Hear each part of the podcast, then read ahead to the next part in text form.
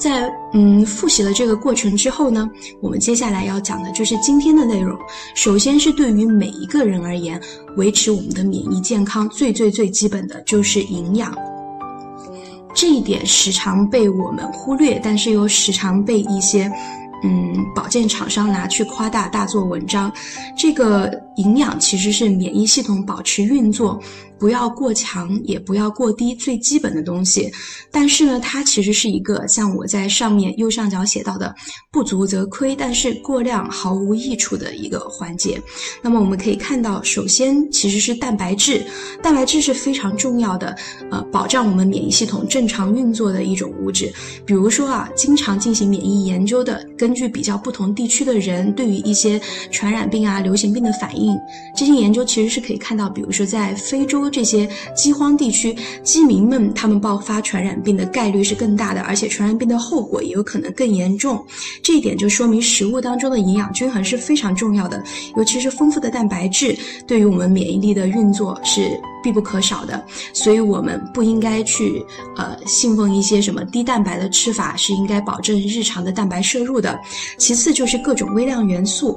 呃，微量元素呢，主要就包括维生素以及呃矿物质的微量元素。其实这里看上去是很。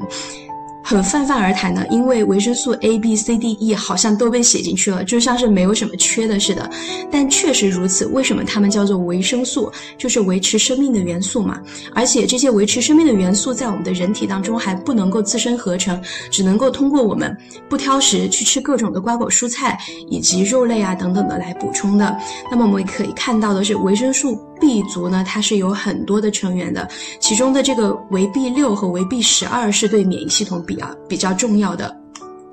可以放大看一下，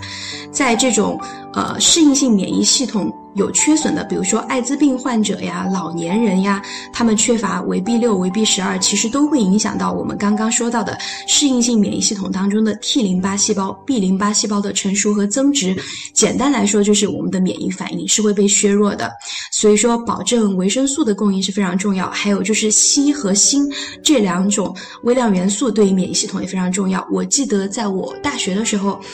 呃，北欧的有一些补充剂品牌非常流行做这个硒，呃，因为硒的话，它跟很多的癌症其实是有关联性的，有大量的人类研究呢，就是说它和癌症的发病率啊什么的是有一定的负相关，就是说补硒如果补得充足的话，呃，癌症患癌的概率可能会低一些。嗯，还有呢，就是锌，锌这个呢，在我们后面也会提到，就是说它是一些我们免疫系统要被活化必须得具备的激素的辅助活性因子，比如说我们的胸腺素啊，胸腺肽，胸腺肽它是起到一个促进 T 细胞的增殖成熟和促进免疫力的作用的。如果说没有锌离子的作用的话，那么胸腺肽是不能发挥作用的，就相当于这个。无论你是把它当做自然分泌的激素，还是你去注射胸腺肽作为一个药物，它可能都会失去作用。那么这个是维持身体的营养充足的重要性。接下来。呃，总而言之吧，也就是说，我们如果好好的吃饭，不要挑食，消化系统又没有毛病的话，一般来说是不会有严重的维生素缺乏的，也不用太担心。当然，如果你容易腹泻，或者呃一直在进行不科学的节食的话，那么可能就需要买一些补充剂来补充自己的营养营养素。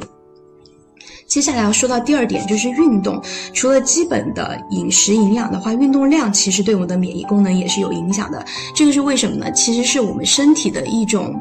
嗯，适应性吧，因为我们的祖先其实他是聚集在一起生活的。那么，呃，是男性负责出去打猎啊什么的，女性可能就是负责负责采集以及照顾后代。他们各自有分工，但是每天的运动量都是不低的。为此呢，我们的人体可能是进化出了一套与运动相匹配的免疫系统。那么现在的现代人的生活是怎么样的？现在我们是讲究效率嘛，坐在办公楼里面就是久坐。另外的话，工作压力比较大，也容易暴饮暴食。那么久坐和暴食呢，就可能会让我们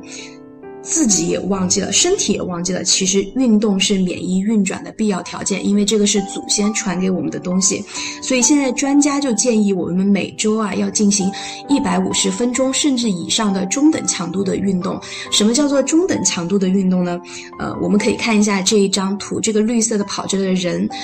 呃，它右边的这个注解，我翻译了一下这里面的小字。中等强度的运动，它就是和我们传统所说的有氧运动是比较接近的。但是这种运动，由于它不是剧烈运动，那么要达到一个运动效果，可能我们就要坚持，呃。二十到六十分钟，人家不是有说嘛？你想要减肥，也要坚持二十分钟什么的。那么运动强度要怎么衡量？就是根据我们。呃，运动呼吸的时候有一个最大摄氧量，它在达到我们百分之四十到百分之六十的最大摄氧量，也就是我们每个人的最大摄氧量一半左右的位置，其实是属于一个比较好的中等强度运动。主要就有包括什么骑自行车、慢跑、游泳，这些都是属于嗯中等强度的运动。那么每周进行中等强度的运动就很好。有的人会说，那我喜欢一些甚至是到无氧运动的这种程度的高强度的运动，或者对抗性的运动、竞技性的运动。那它到底是对身体是怎么样的呢？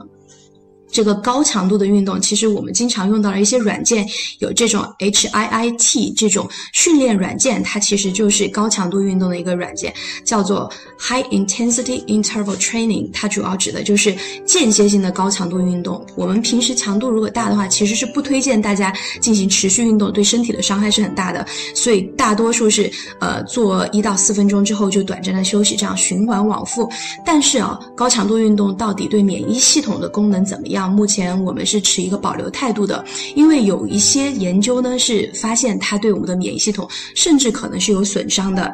呃，我们可以看下面的这个思维导图，中等强度的运动它其实对我们的适应性免疫和固有免疫都是有好处的。主要在适应性免疫方面呢，是可以维持我们胸腺的青春，因为我们的胸腺随着年纪会衰老，也有可能因为一些我们不好的作息啊，或者服用别的药物，可能会让胸腺的功能下降。还有就是它可以维持我们呃适应性免疫应答最重要的 T 淋巴细胞的增殖，在固有免疫系统里面，它也可以维持我们各种吞噬细胞、吞噬病原体的能力，以及增强我们自然杀伤细胞的杀伤力。但是哦，高强度的运动，目前一些研究发现，单次的高强度的运动，如果时间比较长的话，会损害我们的 T 细胞。呃，自然杀伤细胞以及中性粒细胞的功能的，那么长期的这种高强度，然后时间又很长，比如说某些呃运动员，我们可以想象他们的高强度肯定比我们时间长很多，其实是会使人的免疫系统，呃，反复受到这样的刺激和损害，来不及修复，它在感染病毒啊细菌的时候是会变得很迟钝的，免疫系统会发生钝化。所以，如果是从对免疫有益的情况下，而不是说减肥的话呢，还是。优先推荐大家进行每周一百五十分钟的中等强度的运动就可以了。呃，下面的一点呢，就是第三点要说到就是戒烟啊。我知道烟民其实是很多的，不管再怎么说抽烟的坏处，其实烟民也都听不进去啊。但是不抽烟的人也可以稍微庆幸一下，就是你们的免疫系统。多半是比烟民要好，呃，说到这个抽烟呢，它其实有一些数字，统计数字啊，是让人非常印象深刻的。我在左边也列了出来，就是说，抽烟的人，他据大样本的统计，平均的寿命就是比不抽烟的人要短十年左右。但你说都是得肺癌死嘛，也不一定，因为抽烟它对我们，嗯，全身的这种。健康状态都有一个不好的影响的，嗯，还有就是烟并不是我们想的什么，就是焦油啊，或者说就是尼古丁这样的物质，它其实是有七千多种化合物在里面的。这些化合物每一种可能对我们的免疫系统都有不同的作用，综合起来的话，就是如右图所示，有的地方增强，比如说向上的箭头，有的地方减弱，各种上上下下非常非常复杂的影响。还有就是吸烟是会造成呃身体处于一个常年发炎的水平，但这个发炎的水平又达不到我们感冒发烧的这种感染水平，也就是一个很低的比较轻微的发炎水平，但是会让我们老得更快，而且更容易得一些代谢病、老年病，甚至更容易发生癌变这样的。那么吸烟究竟是怎么样改变我们的免疫功能呢？我们在右边的这张图。其实这张图是比较复杂的，只是给大家简单的讲一下。左边的这个英文字母呢是先天的，呃，就是固有免疫系统；右边的这一串英文字母呢是适应性免疫系统。那么固有免疫系统，我们在开头就已经说了，它是由各种具有吞噬病毒的功能的细胞组成的。我们可以看到这些下降的这些小箭头啊。这些下降的小箭头其实就是指的是啊，这些细胞吞噬病原体的能力，它们都会因为你吸烟而下降。也就是说，你的身体发现外来病毒入侵的能力，以及把这些病毒吃掉的能力，就是会比不抽烟的人要差。呃，然后适应性免疫系统又发生了什么样的事情呢？这些是 T 细胞，T 细胞里面的辅助细胞，它主要起到一个放大我们免疫免疫力的一个作用，就是在面对病毒入侵的时候，我们反复的需要这些写着 TH 的。辅助 T 细胞来相互协作，让我们的免疫达到一个最有效率的水平。但是你看到它下面也有很多的箭头，其实这里指的就是说这些细胞的这种协调功能，它是会紊乱的。那么比如说在该它被唤醒的时候，它可能因为你抽烟，它就半天都唤不醒。但是起着抑制作用的抑制细胞，可能在该需要把这个免疫差不多抑制下来的时候，由于你抽烟，它又抑制不下来。那么综合起来呢，就是说。在美国的这个疾控中心，这个 CDC 这边啊，给我们提到总结免疫。呃，吸烟对免疫的损害，就是说，对于正常的人，你如果没有得免疫疾病，那么吸烟就是损害你的免疫应答，就是说你可能会比较容易感染，或者感染同样的病毒，你比不吸烟的人症状要重。但是对于已经患了自身性免疫病的人，或者是进行了器官移植，恰好需要抑制免疫力的人，他吸烟反而又有一个促进你的免疫力攻击你自身，甚至让一些你正在吃的这种抗抗排异的药物都失去效果的这样的一种害处。所以吸烟。是非常有害的。雪茄不过肺，只在嘴里过一下。不好意思，雪茄可能是有一点贵，我还没有抽过。什么时候试一下，然后再检测一下，看一下会不会损伤到免疫力啊？接下来的一个因素，我们要说的就是。呃，我们所有人维持免疫也非常重要的一点就是解压。其实，如果有看过上一期的视频的朋友，其实是有印象的，因为压力它就是属于所有的影响我们免疫系统的因素里面非常重要的一点。这个压力是包括我们精神上的以及身体上面的。精神上的呢，就是看我放在这里的图，应该也能够理解吧。精神上的压力就是指呃什么抑郁呀、焦虑呀，或者有的人他在经历非常大的变动。不好意思哦，这个是个护眼程序，在经历非常大的变动了之后，比如说，呃。丧失亲人呀、丧偶呀之类的，它会出现一种创伤之后的这种呃后遗症，或者说是非常长的修复状态。那么这几种呃情绪的疾病和情绪的异常呢，都会导致我们的脑子里面分泌大量的这种与压力有关的叫做皮质醇的这种激素。这种激素是可以反复的激活我们的免疫系统，就是轻微的激活，就像骚扰一样的，时不时的刺它一下，时不时的刺它一下。但你把它唤醒了又要怎么样呢？你的身体里面没有感染细菌，没有感染病。病毒呀，就这样反反复复的，就像狼来了的故事一样的刺激我们的免疫系统，那么就会发生不同的结果，要么就是免疫系统可能会错乱，就是去攻击自己，让人患上自身性免疫病；要么就是免疫系统可能就被刺激的比较迟钝了，反而不好反应了。所以说，心理或者身体上面的压力，其实对免疫系统都是一种扰乱作用的，它有可能让我们呃得自身性免疫病，也有可能让我们得一些。嗯，体质差的人会得的病，比如说代谢性疾病啊，还有心脑血管病啊之类的。上面的这个波浪形的这个图是什么呢？上面这个波浪形的图，它是我们的一个。呃，就是反复压力的测试图，常见于呃睡眠剥夺的研究。什么叫做睡眠剥夺？就是说正常人需要睡呃六到八个小时，但是有的人他因为工作的原因，或者说是呃心里面有事儿睡不着，他只能睡四到五个小时。那么把这种睡眠不足的情况作为一个压力因素来测定，就发现它会造成我们的免疫力紊乱。你看一直在波动，其实他那个时候并没有感染病毒，只是因为睡不好而已。所以我们说身心方面的压。力对于免疫系统都是一个不好的刺激，而且是个频繁的刺激，是很有可能让我们的免疫系统失衡的。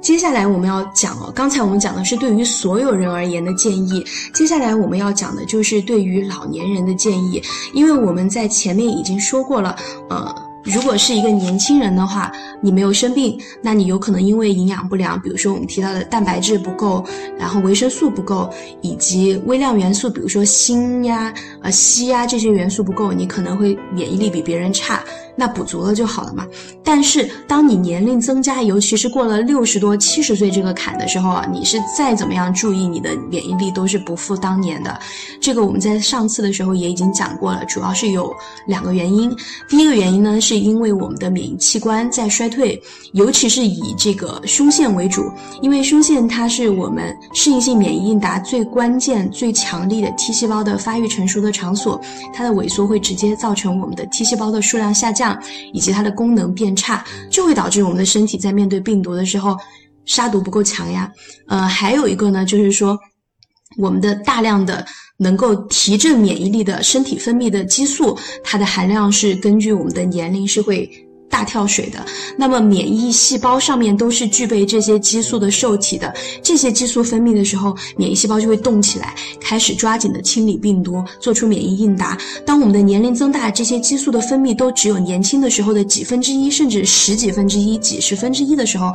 老年人的免疫力肯定是不好的。那么左边的这个表呢，大家可以大概的看一下就行。它是我从这个医学免疫学高等教育出版社的教材上面摘抄下。来的，啊，这本书非常好，在我进行这个嗯直播的准备的过程当中，给了我非常多的知识点的帮助，包括免疫的基本的过程呀，以及老年人免疫老化的特点这些，我都有很多参考这本书。大家感兴趣的，呃，想要真的了解自己免疫系统的朋友，可以去买来读一下。然后可以看到的是，老年人衰老的时候，其实不同的免疫细胞是发生了不同的变化的。应该是以我们的适应性免疫应答的变化最大，固有免疫应答的这些吞噬细胞呢，它大多数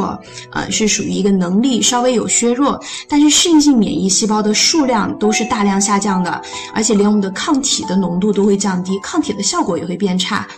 那么我们应该怎么样让老年人来提高自己的免疫力？不说让他回到年轻的时候吧，但是不能够落下太多，对不对？怎么样去挽救一点点呢？主要有以下的三种方法：一个是热量限制，一个是激素疗法，还有个就是一些植物或者说是植物的提取物。接下来我们会分别说一下这些方法是怎么回事。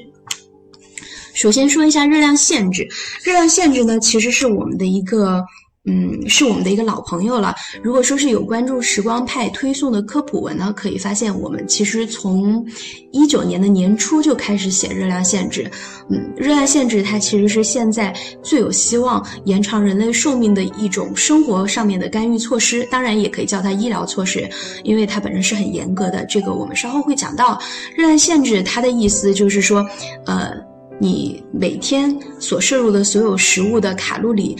要比你平常吃的要低百分之三十到百分之五十左右，这一想就吃不饱，对吧？其实热量限制是很难吃饱的。嗯，不管你怎么样去筛选食物的品种，其实你要砍掉几乎一半的卡路里，肯定是饿肚子的，对吧？但是它的效果是非常非常强的。目前呢，在动物上面，不同的品系，比如说我们看到这种简单的动物，然后还有就是哺乳动物最常用的老鼠的实验，以及跟我们非常接近的猴子的研究，都是发现了热量限制是可以延长动物的健康寿命的。什么叫做健康寿命呢？就是它。身体状态非常好，没有患任何重病的这种寿命长度。此外，还可以延长他们的总寿命，也就是最大寿命。在人类的情况上又是怎么样呢？嗯，其实从九十年代开始，嗯，人类就有进行热量限制的实验，比较著名的是，嗯。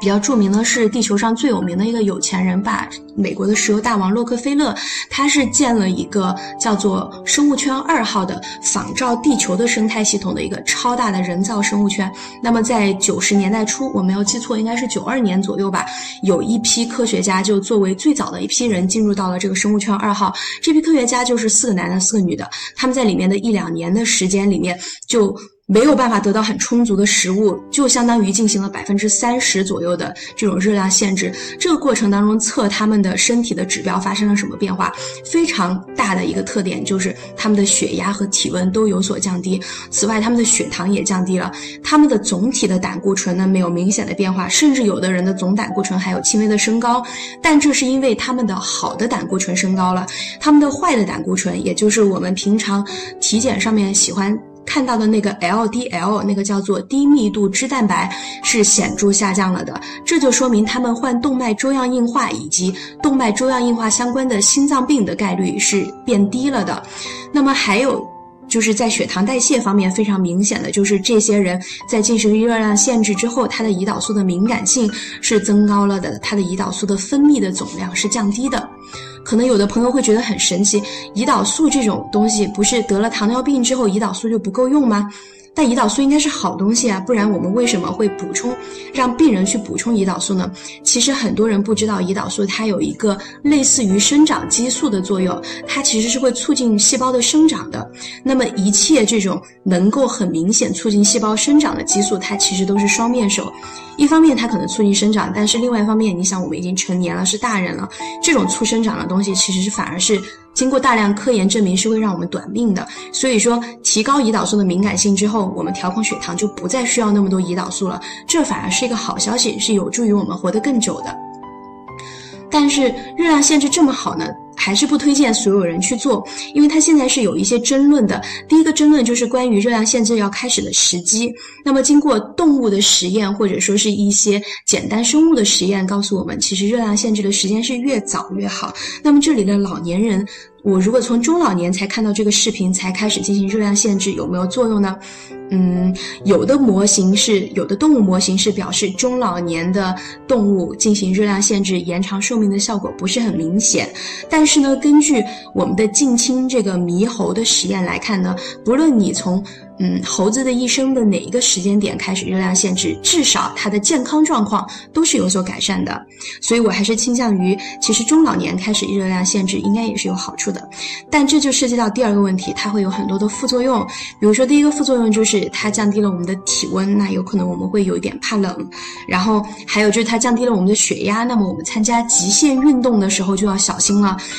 你想血压低的情况下，你有可能从地上蹲着猛地站起来都会头晕，有可能会跌倒。老年人跌倒的风险就更大了，有可能跌倒之后就。爬不起来了，所以说它有这样的一个副作用，就是给我们的生活或者参加运动、极限运动带来了不便。另外一个就是说热量限制，它会降低我们的基础代谢率，所以会导致我们的身体进入一种休休眠一样的储储备功能的状态，那么会让我们出现一些呃，有可能会骨质疏松呀，或者说是嗯，有可能会有一些什么啊性冷淡，甚至是呃。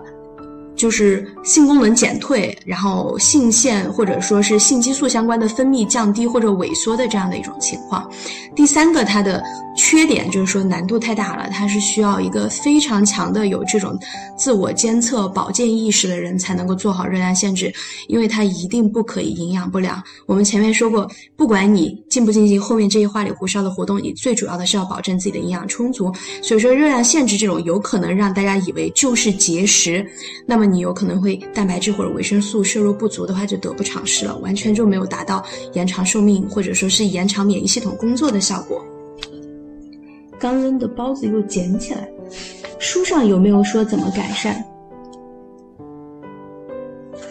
书上有没有说怎么？对啊，这就是书上说的这个效果呀。书上就是告诉我们说，热量限制是可以提高老年人的免疫力的。因为以前我也是觉得热量限制嘛，它肯定是存在于一些高端的论文啊，或者说是硕博士的论文里面。但是我一翻那么经典的教材，它居然还叫老年人去做热量限制。如果有想要尝试的中老年朋友，一定要注意，就是随时。至少你每周吧都得监测身体的营养状况和各种生理指标，这样你才知道你有没有错误的节食。因为这个是不等于我们不吃饭的，而是说我们要精确的计算热量，在保障了基础的营养物质的情况下，减少热量才叫做热量限制，是这样的。因为很多看视频的朋友可能是第一次听说这个方法，所以进行了比较详细的介绍。其实只要关注全平台我们时光派的号，去里面一搜“热量限”。制热量限制四个字会出来大量的文章，嗯，都是写的非常好的。